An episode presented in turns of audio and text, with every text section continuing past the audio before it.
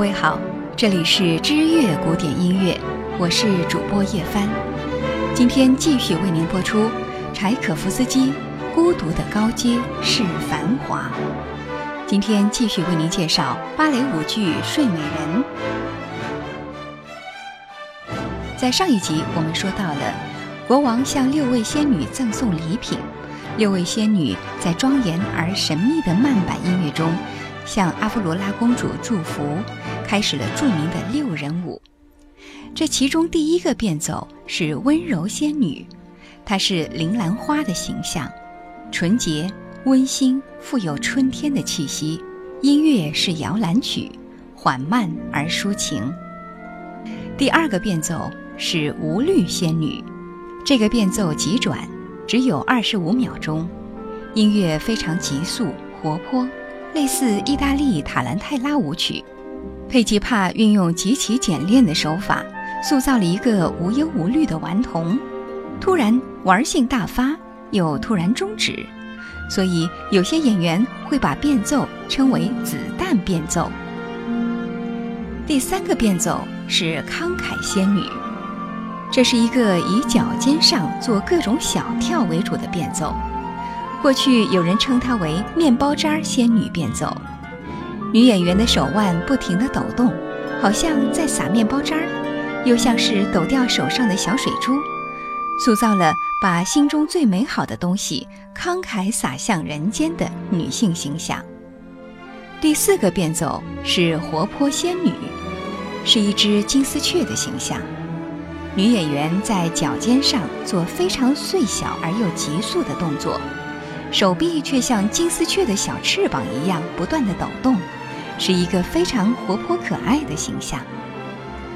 第五个变奏是勇敢仙女，这个变奏非常特殊，一反前几个变奏鲜明的女性特征，透出一种短促、有力、威严的阳刚之气。最后一个变奏是丁香仙女，原来这个变奏。佩吉帕没有编舞，是由他的夫人玛利亚身临其境，穿长裙用哑剧来表演这一段音乐，是洛布霍夫忠于佩吉帕的风格。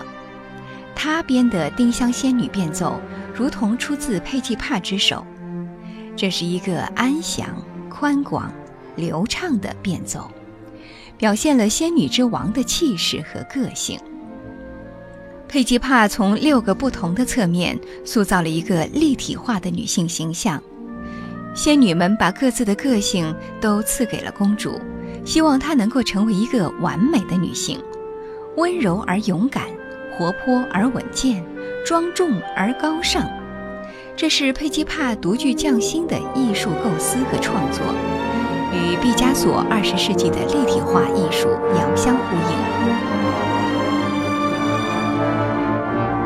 六人舞以全体演员参与中结束，音乐突变，狂风呼啸，由三个侏儒和三只老鼠拉着小车，载着巫婆卡拉波斯，像一股黑风一般打破了原有的温馨。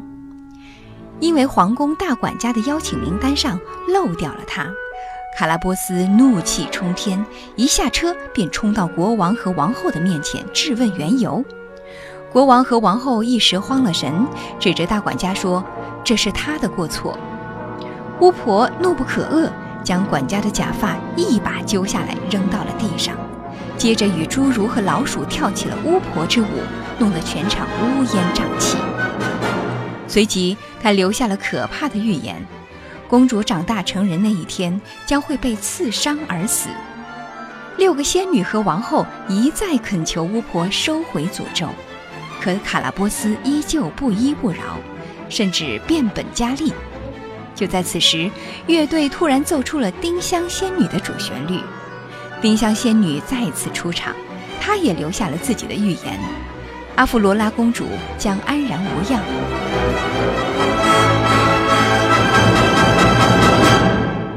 这是善与恶的第一次交锋。巫婆开始痛苦地缩成一团，最后爬上小车，匆忙逃走了。国王当即下令，在王宫及周围地区严禁任何方式使用各种针，同时赦免了大管家。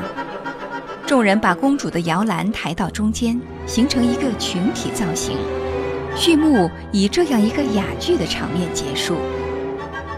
这是所有芭蕾舞剧中最长、最特殊的一个序幕。男女主角都未登场，但善与恶的冲突已经针尖对麦芒了，同时已经交代了接下来将要发生的一切。所以后面的三幕都是对序幕的注解。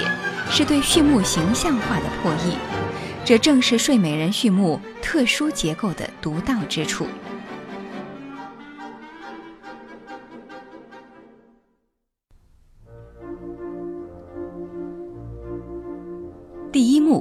王宫大花园。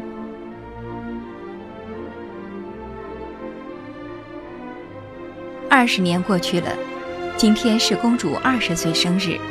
先登场的并不是公主，而是四个编织民女。她们犯了国王二十年前的禁令，把针带到了王宫花园，被大管家发现，立刻被卫士抓起来。